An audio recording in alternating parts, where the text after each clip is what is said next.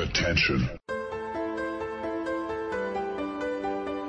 Das sind die Daily Nuggets auf Sportradio 360.de. Kurz, knackig, sinnfrei. Gemäß unserem Motto: hart in der Sache, nicht im Nehmen. Heute mit Andreas Renner und seiner Liebe zum Vinyl. Sonntag ist Musiktag bei Sportradio 360. Wir sind hier mit unserem Musikradio 360 und äh, haben uns heute mal wieder einen äh, Gast eingeladen, damit er uns ein bisschen was über ja, seinen musikalischen Werdegang äh, erzählen kann. Und unser heutiger Gast ist Martin Endemann von Football Supporters Europe. Hallo Martin. Hallo. Ja, schön, äh, dass du dir für uns Zeit nimmst. Vielen Dank dafür. Ähm, wir starten wie üblich äh, nicht gleich äh, mit dem Thema Musik, sondern äh, reden vielleicht auch noch zwei, drei Takte über das Thema Sport, weil wir immer mit ähm, äh, Leuten aus der Sportszene im Prinzip über ihre Musikleidenschaft reden. Und ähm, ich habe gerade gesagt, du bist von Football Supporters Europe. Kannst du vielleicht mal für die Leute, die damit nicht so vertraut sind, kurz erklären, was ihr macht und was vielleicht aktuelle Projekte sind, um die ihr euch kümmert? Ja klar, mache ich gerne. Ähm, Football Supporters Europe äh, gibt es seit jetzt zwölf Jahren. Äh, und das ist äh, im Endeffekt, naja, äh, einfach gesagt, vielleicht die europäische Fangewerkschaft. Wir sind ein Zusammenschluss aus allen äh, nationalen Fanorganisationen, also die meisten nationalen Fansorganisationen, so es die denn gibt. Es gibt es auch nicht in allen Ländern sind bei uns Mitglied und dann kann auch äh, jede weitere Fangruppe bei uns Mitglied werden, sowie Einzelpersonen. Und wir haben im Moment Mitglieder in äh, über 45 UEFA-Ländern in Europa. Wir sind sozusagen, naja, die Stimme für Fans auf einer europäischen Ebene und kümmern uns da um die Dinge, naja, um die sich Fanorganisationen ebenso kümmern.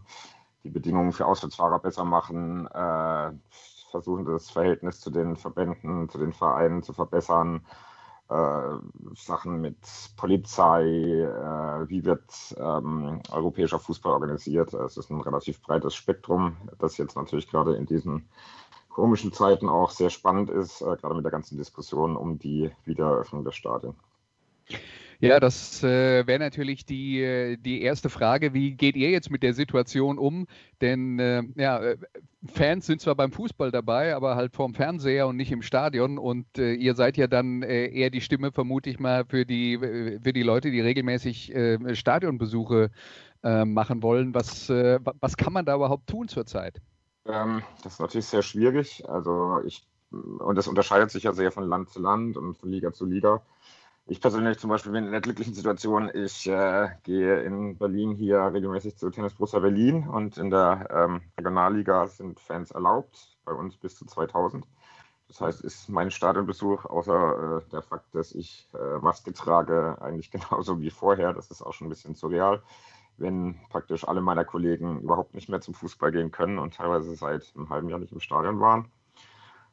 Und natürlich sind die Fanszenen auch sehr gespalten in der Frage, wie man mit der Situation jetzt umgeht. Also viele Ultragruppen haben ja von Anfang an gesagt, und das finde ich auch einen, einen, richtigen und verantwortlichen Standpunkt, wenn wir unser Fan-Dasein nicht so ausleben können, wie wir das eigentlich machen wollen, nämlich äh, zusammenstehen und singen, dann gehen wir lieber gar nicht. Das kann ich total nachvollziehen. Andere Leute äh, ja, gehen vielleicht gar nicht ins Stadion, weil sie eben äh, auch Angst haben, mit anderen Leuten auf andere Leute zu treffen. Andere Leute sagen, äh, ja, meine Mannschaft spielt, da will ich auf jeden Fall hin.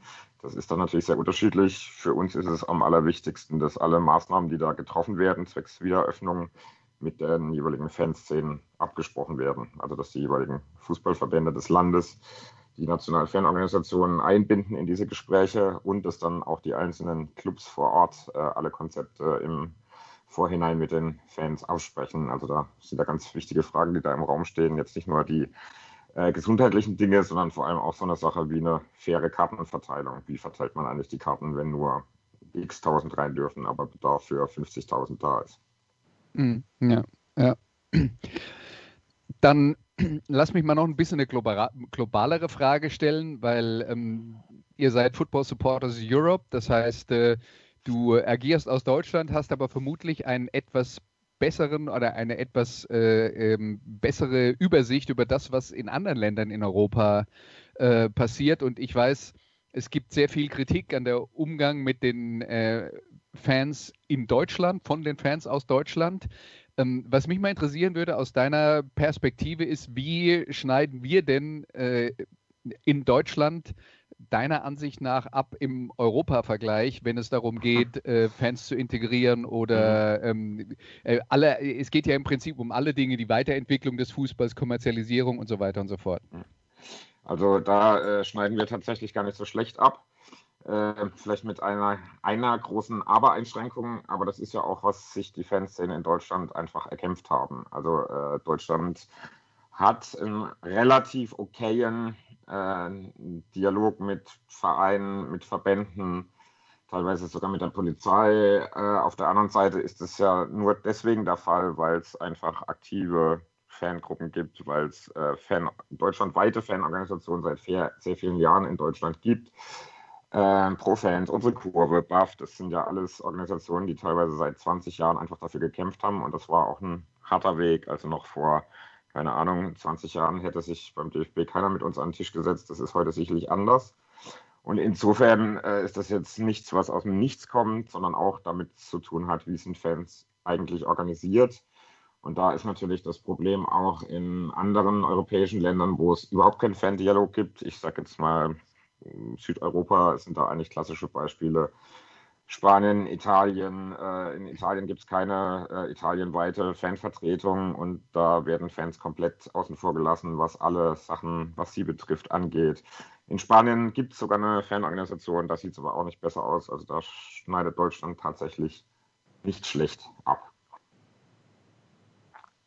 Ja, das äh, fand ich jetzt mal ganz interessant so zur Einordnung. Ähm, ich würde jetzt dann daraus mitnehmen, dass man sagen kann, ähm, in, in Deutschland sieht es relativ gut aus, aber man darf auch sich nicht auf den, auf den äh, Lorbeeren ausruhen.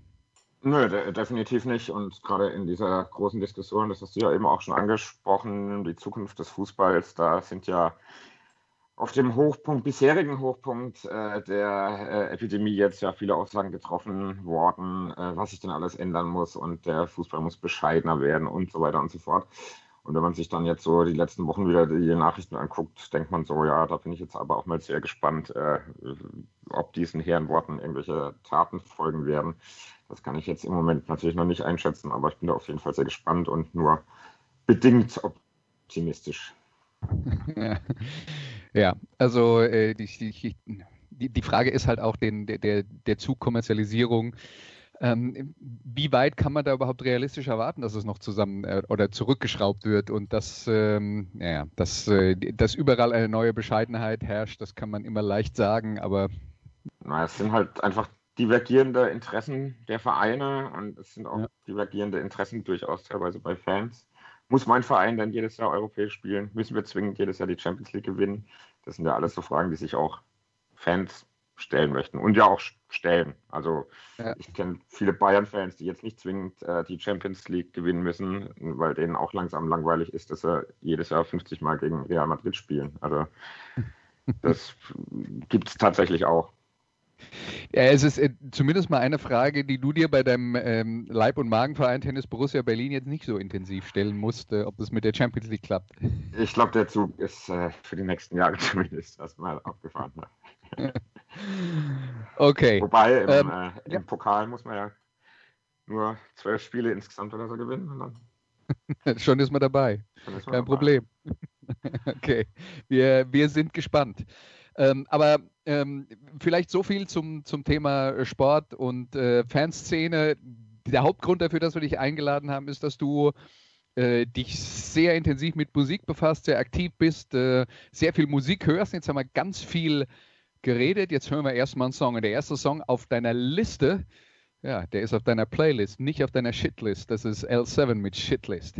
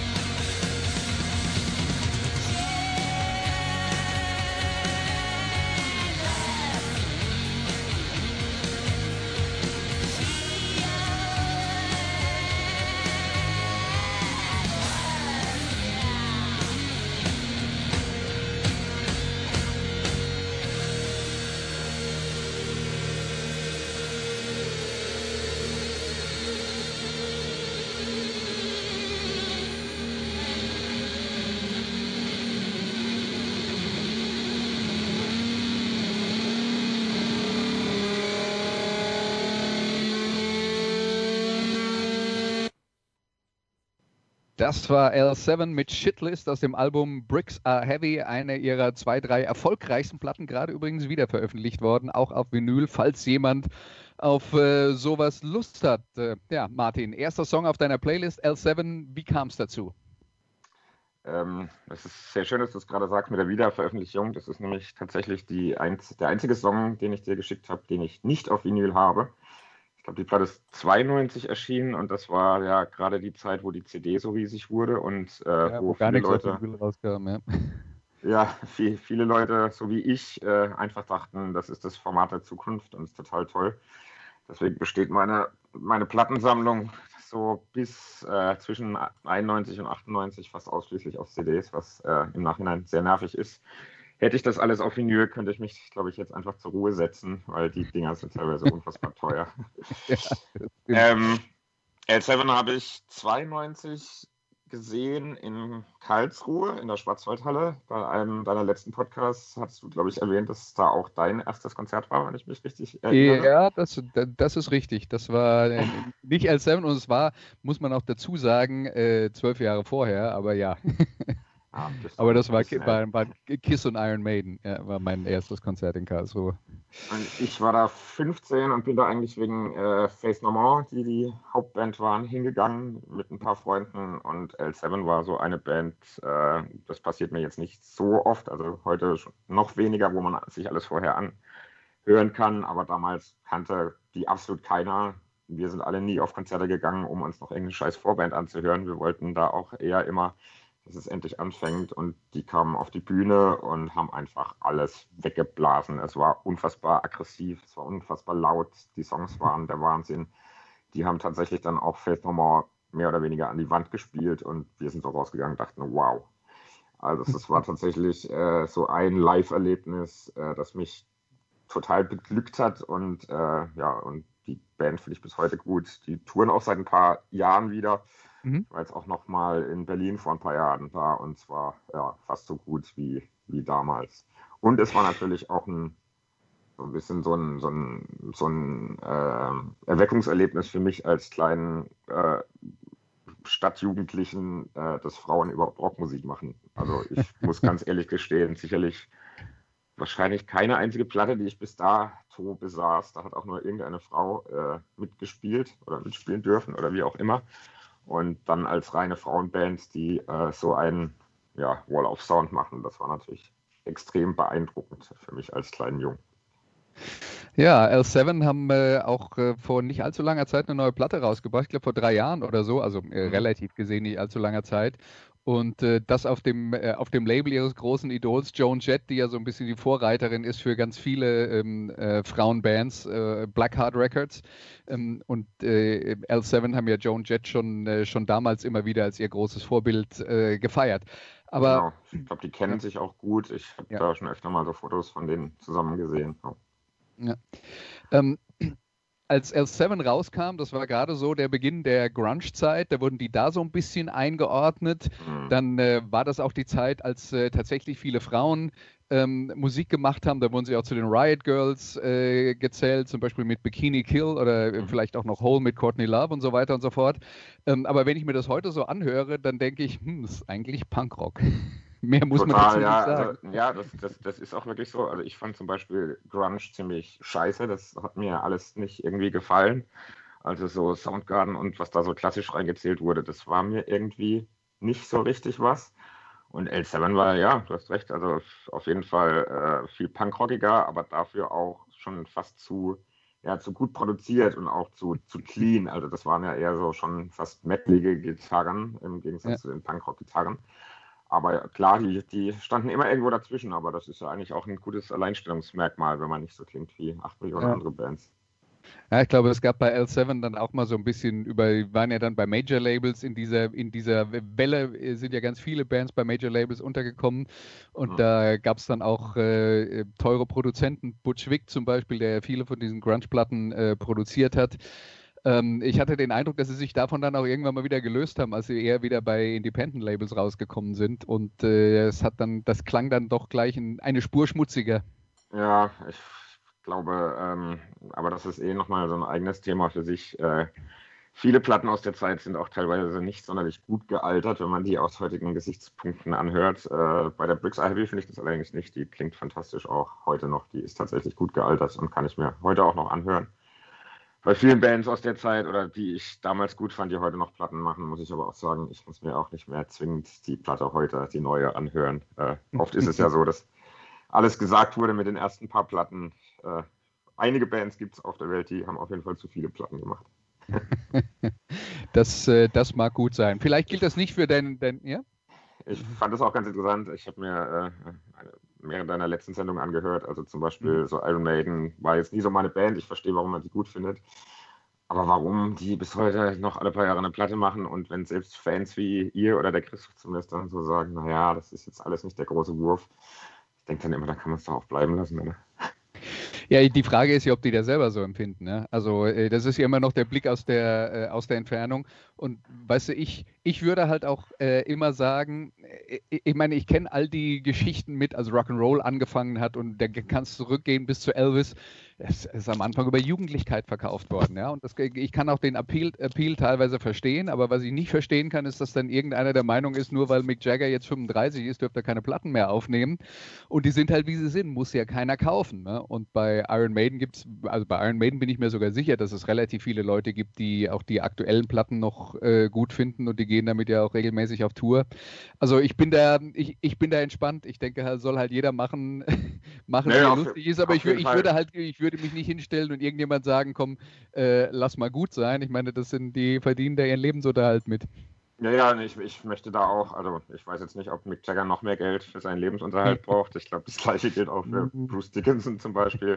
Mir geht es eher nur so um die Fanperspektive. Äh, also ich, mich nervt es dann immer, wenn ich Fan von einer Band bin, die fantastische Platten gemacht haben und dann kommt irgendwann nur noch Schrott raus, dann bin ich so ein bisschen aus der Fanperspektive einfach nur genervt und denke ich so, oh, das ist doch, wie, wie kann so eine gute Band so, so eine Schwachsinnsplatte machen? Gibt ja dann aber auch immer, keine Ahnung, gibt ja dann auch immer freudige Ausnahmen. Die, ich glaube, letztes Jahr, dieser oder letztes Jahr ist, die, ist eine neue Pixies-Platte erschienen. Die finde ja. ich zum Beispiel fantastisch. Ja, aber, äh, aber da, da, würde ich dann auch sagen, davor, ich glaube, ein oder zwei Platten davor kam eine raus, die alle total schrecklich fanden. Und äh, ja. ja. ja, genau. Und äh, das, deswegen ist ja, äh, ist ja daneben auch die Frage, äh, hat die Band dann vielleicht mal ein äh, kreatives Tief? Es gibt, es gibt ja immer Gründe, die, die man von, von außen nicht einsehen kann. und manchmal ist es halt auch so, ähm, sagen wir mal so, wie, wie in einer Beziehung ähm, ähm, hat man dann halt eine Phase mit einer Band, wo man äh, auf einer Wellenlänge liegt und irgendwann geht es dann halt ein bisschen auseinander und dann muss man sich halt trennen. Ist halt so. Das, Tut ja, aber manchmal weh. Ne? Eine ganz gute Analogie, glaube ich. Okay, dann äh, machen wir weiter mit dem zweiten Song, den du äh, ausgesucht hast. Die Band oder das Projekt nennt sich Adam and His Package und der Song ist If You Own the Washington Redskins, You're a Cock. I like sports, so some things I force myself to miss. Like I never met an athlete I like in hockey. In Texas, when it comes to Native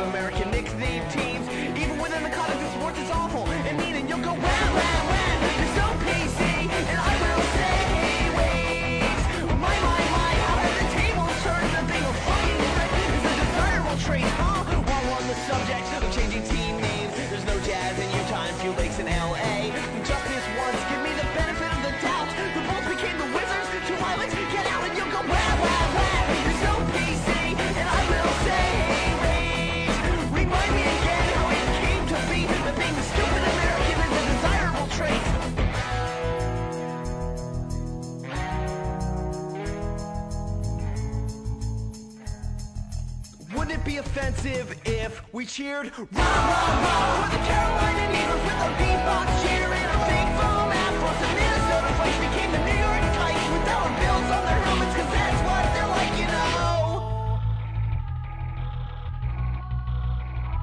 Adam, what about the Saints, Angels, Padres, who ain't that the same thing for Christians that's offending you? When there's a Jesus Christ mask, a dog shooting, crucifix they nailed to a cross, dying to save the team right, right, but until then, you're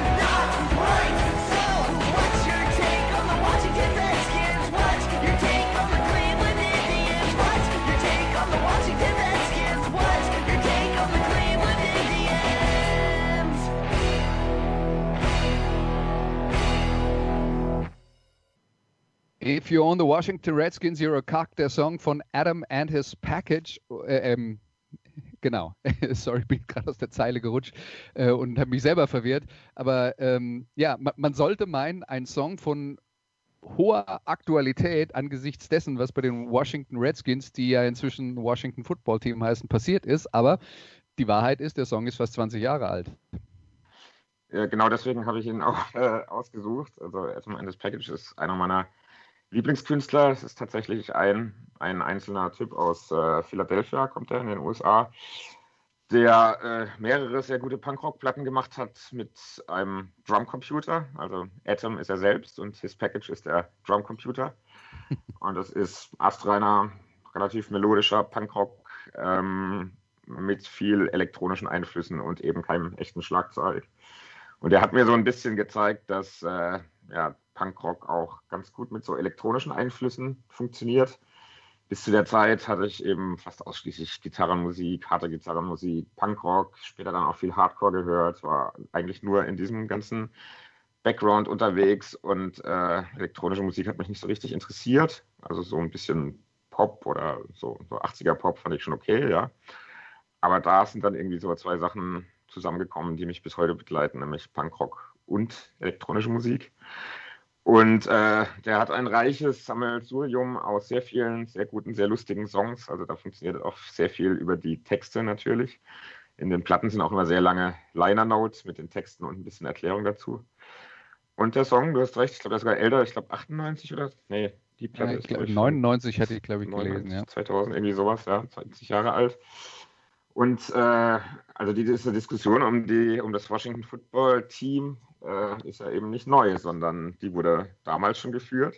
Damals fanden das schon richtig äh, viele Leute den Namen scheißen. Adam Ennis Package hat diesen sehr guten Song mit einem super Text dazu gemacht. Und der Besitzer hat ja die ganzen 20, 30 Jahre, wie diese Diskussion immer lief, äh, immer nur gesagt, solange ich lebe, werden die Washington Redskins die Washington Redskins bleiben. Und da sieht man ja auch ein bisschen, wie sich jetzt so das gesellschaftliche Klima äh, in den USA teilweise ein bisschen verändert, dass äh, ihnen jetzt gar keine andere Wahl mehr blieb in der ganzen Black Lives Matter, Rassismus-Debatten. Da wurde dann der Druck äh, halt einfach so groß, vor allem auch von den Sponsoren. Also soweit ich weiß, hat ja irgendwie was Nike angedroht, keine Produkte mehr für den zu verkaufen. Und da geht es dann plötzlich doch schnell, dass so Leute dann einfach sagen, genau. jo, äh, vielleicht ist es, also sicherlich denkt er immer noch nicht, dass mit dem Namen irgendwas falsch war, aber sobald es an den Geldbeutel geht, geht es dann natürlich ganz schnell. Ja, ja, also in einem kapitalistischen System ist das das eine, was immer wirkt. Auf jeden Fall, ja. Und ähm, ja, den Song fand ich damals super und bin dann.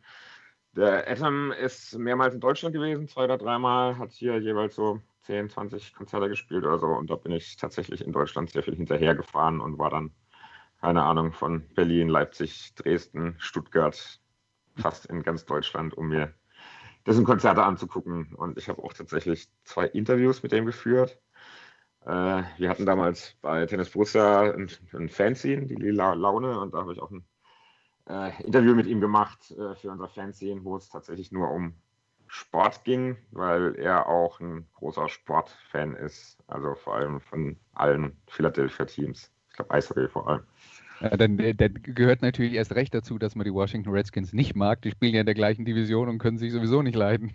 Genau, ja. Also vielleicht war da, hat das da auch noch mit eingespielt in die, in, äh, in die Erfindung dieses, dieses Liedes. Aber es gibt auch noch ein paar andere Songs, wo äh, vor allem Eishockey-Anspielungen drin sind. Okay. Okay. Ja, dann passt die Band Adam äh, and his Package äh, perfekt zu unserem ähm, äh, Musikradio 360 Podcast, weil es soll ja um Sport und Musik gehen und äh, dann vielleicht nochmal, wenn jetzt jemand Lust bekommen hat, äh, die Band rauszusuchen. Also das ist nicht Adam wie der Adam, sondern Atom wie das Atom äh, and his Package. Und dann, ähm, und dann werdet ihr ein paar Platten und ein paar Veröffentlichungen finden, wenn es euch interessiert. Genau. Und oh. im, im, Real Life heißt er aber tatsächlich Adam. Insofern ist das verzeihlich. okay. Verwechslung. Dann ähm, machen wir weiter mit dem nächsten Song. Er ist Billy Smart Circus und kommt von der Band, von der du mir gesagt hast, das ist deine absolute Lieblingsband. Carter, The Unstoppable Sex Machine.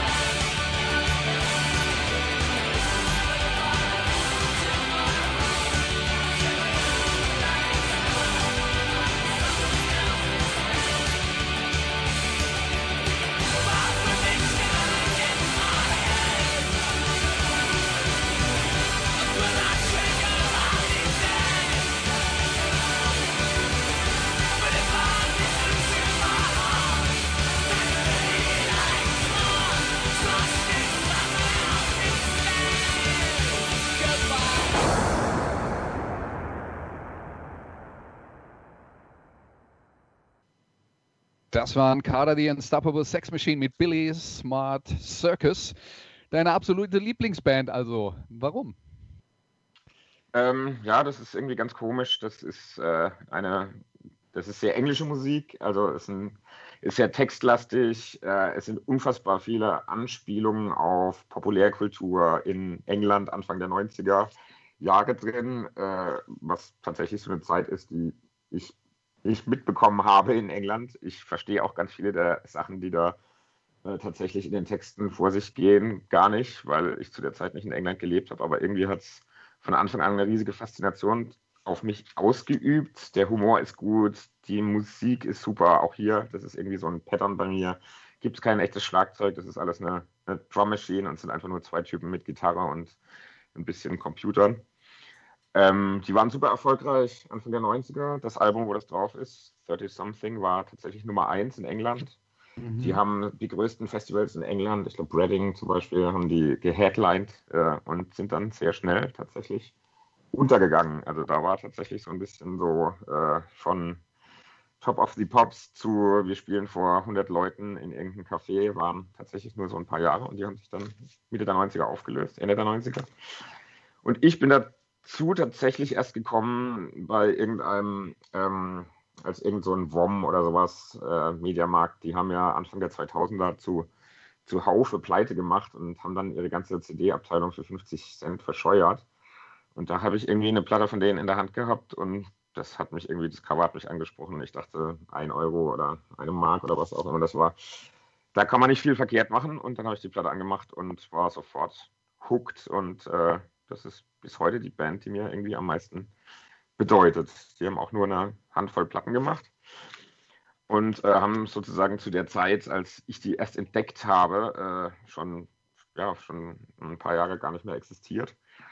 Und vor einigen Jahren äh, haben die dann beschlossen, noch so ein paar Reunion-Konzerte zu spielen und haben dann meistens so ein bis zweimal im Jahr in England äh, noch ein Konzert gegeben und da bin ich dann tatsächlich äh, jedes Jahr hingefahren. Also ich war dann, glaube, fünf oder sechs Mal ähm, in England und konnte mir dann diese Band noch angucken. Und das war ein faszinierendes Live-Erlebnis.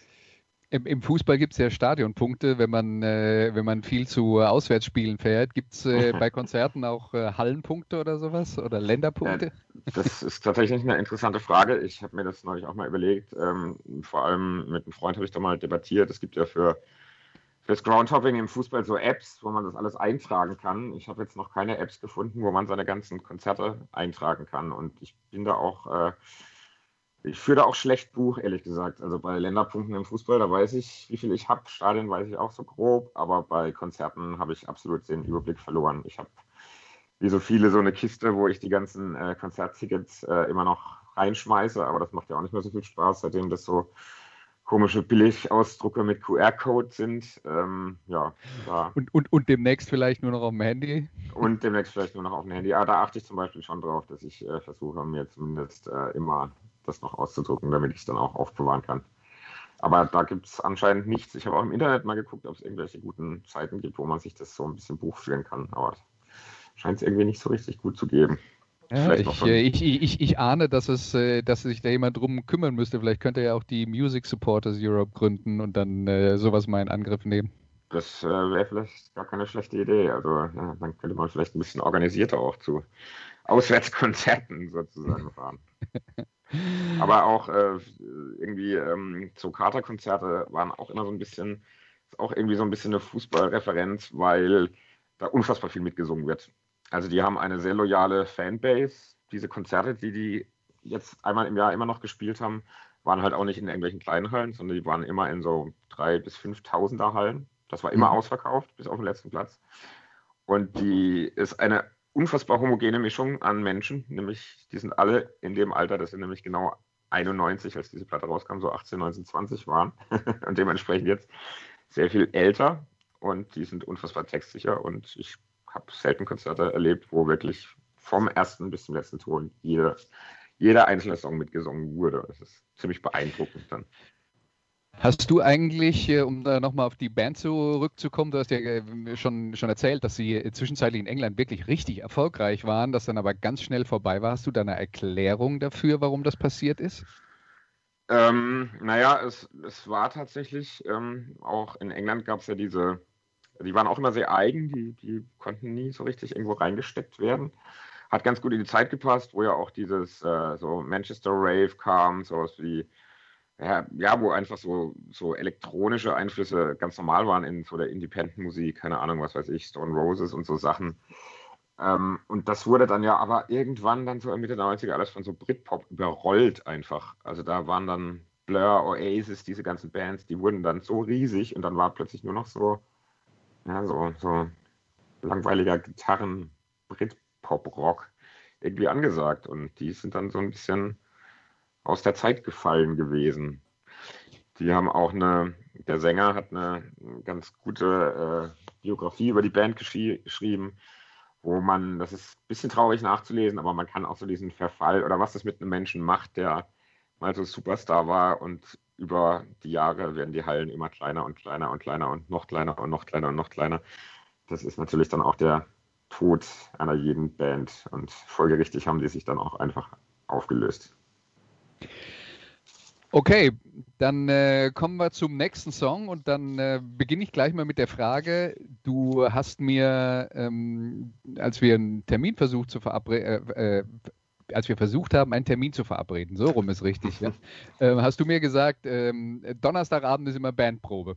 Ja, also du bist nicht nur, du bist nicht nur Passivhörer, sondern auch Aktivmacher. Erzähl genau. mir mal was über deine Band. Also meine Band heißt, meine derzeitige Band heißt Das Flug.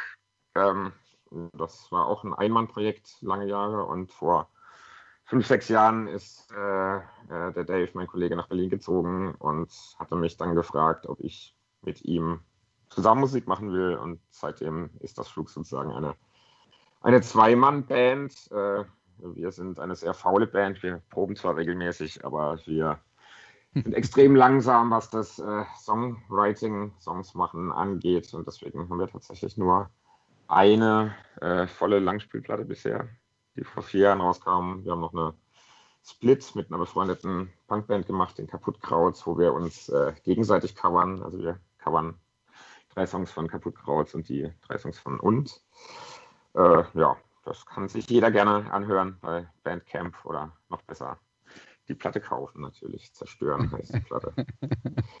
okay, dann äh, sag uns mal noch ganz kurz, äh, ihr seid zu zweit, für, für, welche, äh, für welchen Teil der Musik bist du verantwortlich?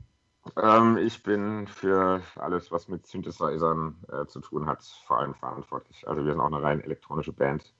Eigentlich machen wir beide alles. Mein Bandkollege singt und äh, programmiert äh, Drums vor allem und ich mache dann eher die Synthesizer. Aber eigentlich machen wir sehr viel zusammen. Also wir machen eigentlich auch alles wirklich zusammen im, im Proberaum. Okay. Ja, und dann ähm, gab es noch eine Ex-Band von dir äh, namens äh, Egotronic. Erzähl uns mal ein bisschen was über die Zeit. Genau, also ähm, ich bin in einem sehr musikalischen Haushalt aufgewachsen. Ähm, meine Mutter spielt äh, Orgel in der Kirche, mein Vater konnte Gitarre spielen, also Musik gab es schon im Haushalt und wie so viele äh, Kinder, zumindest damals, musste ich auch äh, tatsächlich ein Instrument lernen. Ich habe Klavierunterricht gehabt, sehr lange, und habe es absolut gehasst. Also das war so klassischer, unser Kind muss irgendein Instrument spielen, also äh, muss er Klavierunterricht nehmen und ich fand es die meiste Zeit zumindest sehr schrecklich. Ähm, habe deswegen auch dann, als ich irgendwann aufgehört habe, nie wieder äh, ein Klavier oder sowas angefasst und äh, bin dann so ein bisschen wie die äh, Jungfrau zum Kind äh, zu Egotronic gekommen. Die Band hatte schon zwei, drei Jahre oder so, nee, noch länger existiert.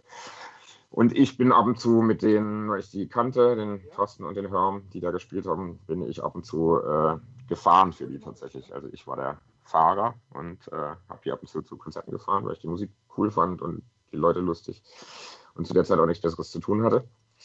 Und dann ist auch äh, der eine äh, der beiden ausgestiegen aus der Band und ähm, der Sänger Thorsten hatte dann so ein bisschen überlegt, wie geht es weiter mit der Band und hatte irgendwie mitgekriegt, dass ich tatsächlich Klavier spielen kann und hat mich dann einfach gefragt, ob ich mir vorstellen kann, in dieser Band zu spielen. Und äh, irgendwie war das so, ja, ich habe gerade nichts Besseres zu tun und äh, bin so ein bisschen Dauerstudent, das läuft alles nicht so richtig, da kann ich ja auch in einer Band spielen.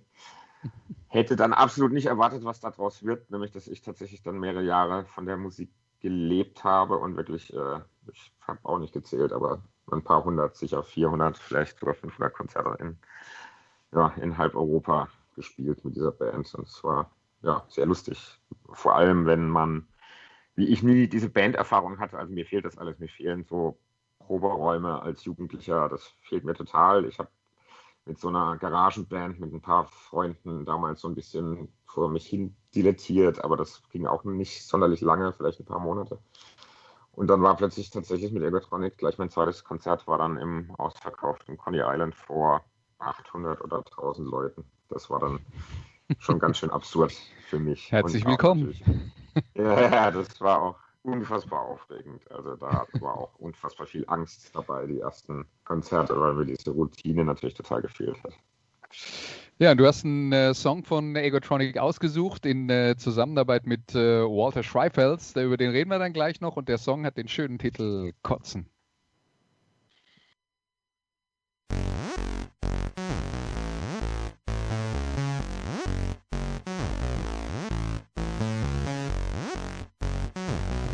Kotzen oder willst du im Auto kotzen? Ich glaube, beides.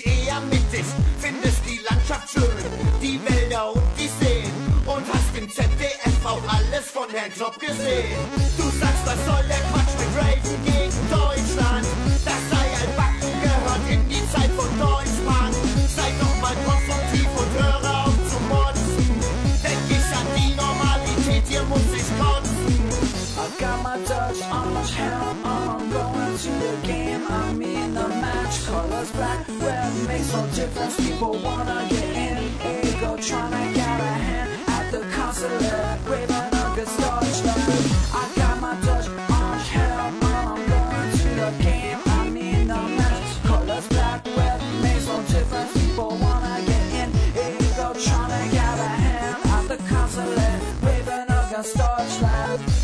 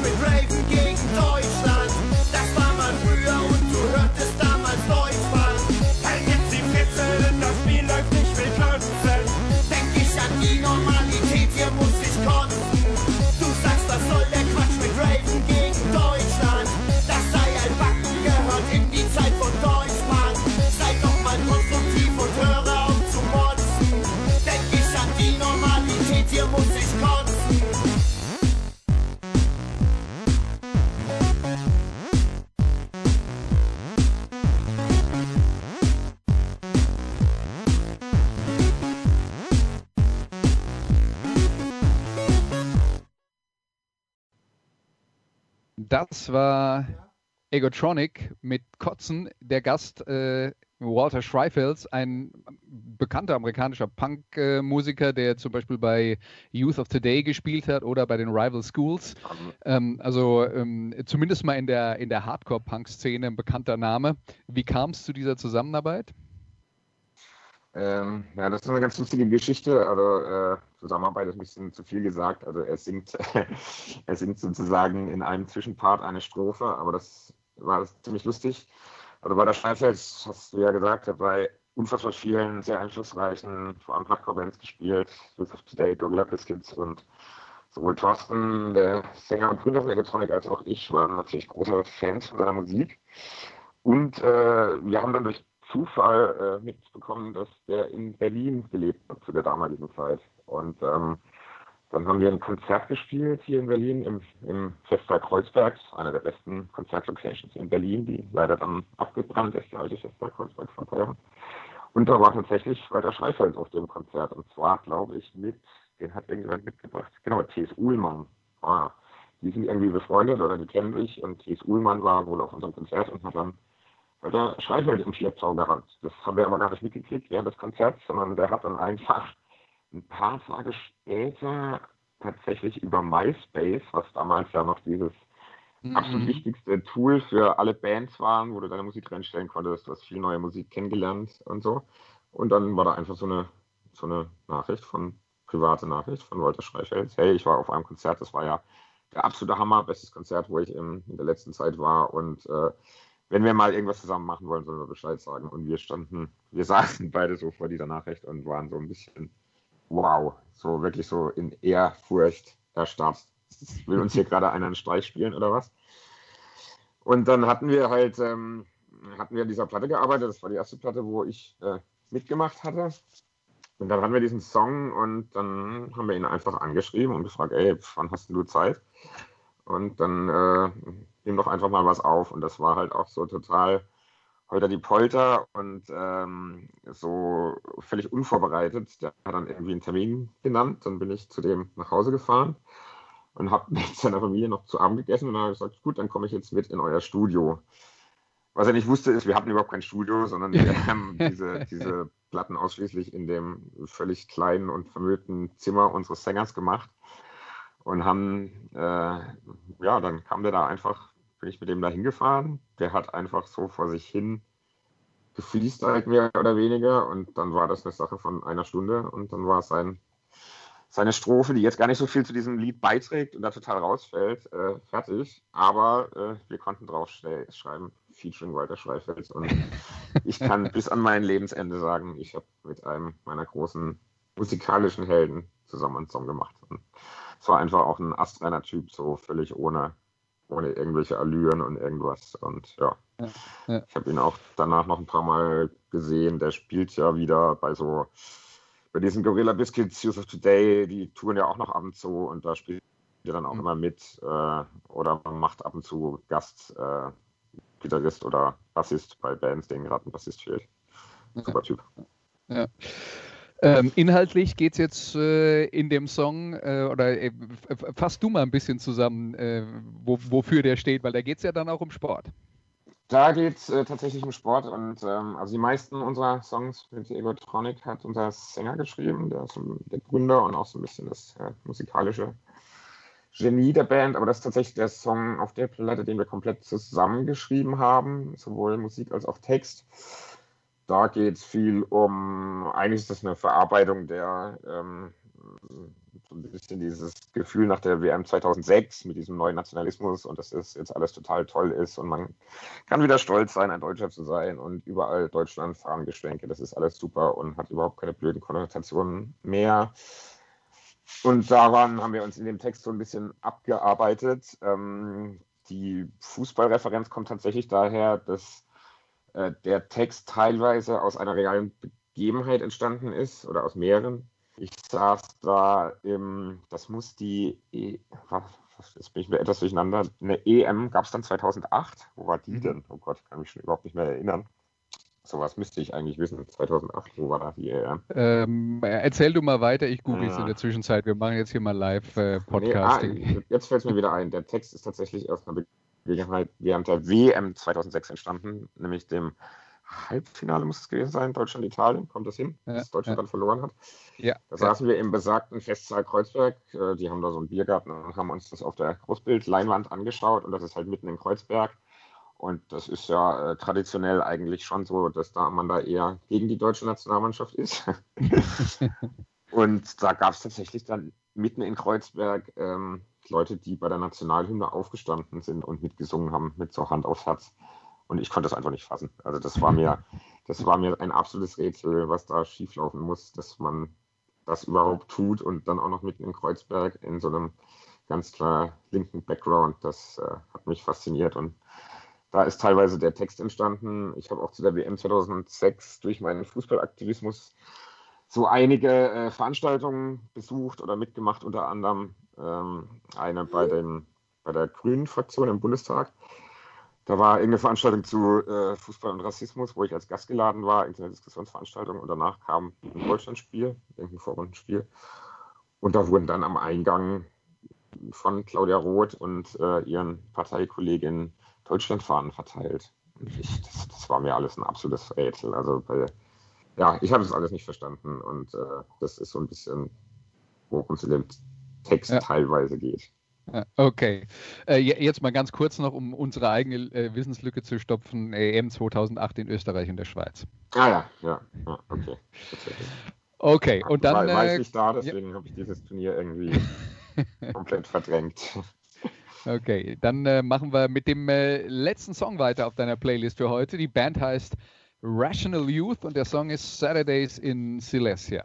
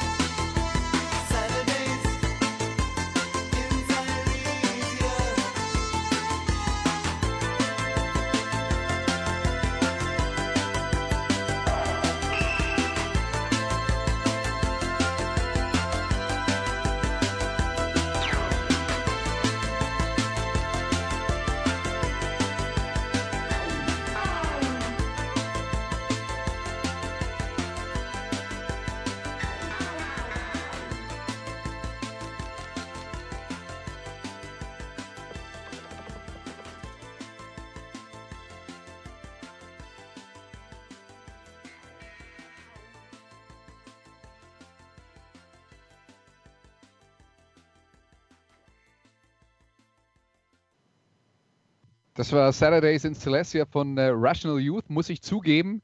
Kannte ich vorher nicht, habe ich mir angehört, als du mir die Playlist geschickt hast und äh, hatte gleich so die Assoziation, naja, ähm, Orchestral Maneuvers in the Dark und vielleicht äh, früher Depeche Mode. Und als ich dann äh, nachgeguckt habe, habe ich gesehen, die haben tatsächlich Anfang der 80er Jahre agiert. Also zumindest mal zeitmäßig war das die, die, die richtige Einordnung.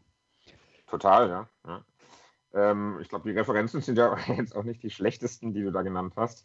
Ähm, also das ist tatsächlich eine kanadische Band, äh, Anfang der 80er. Ich glaube, die Platte ist von 83, äh, ihre erste von, glaube ich, auch nur zwei Platten. Und ja, das sind schon die richtigen Referenzen vom Sound her.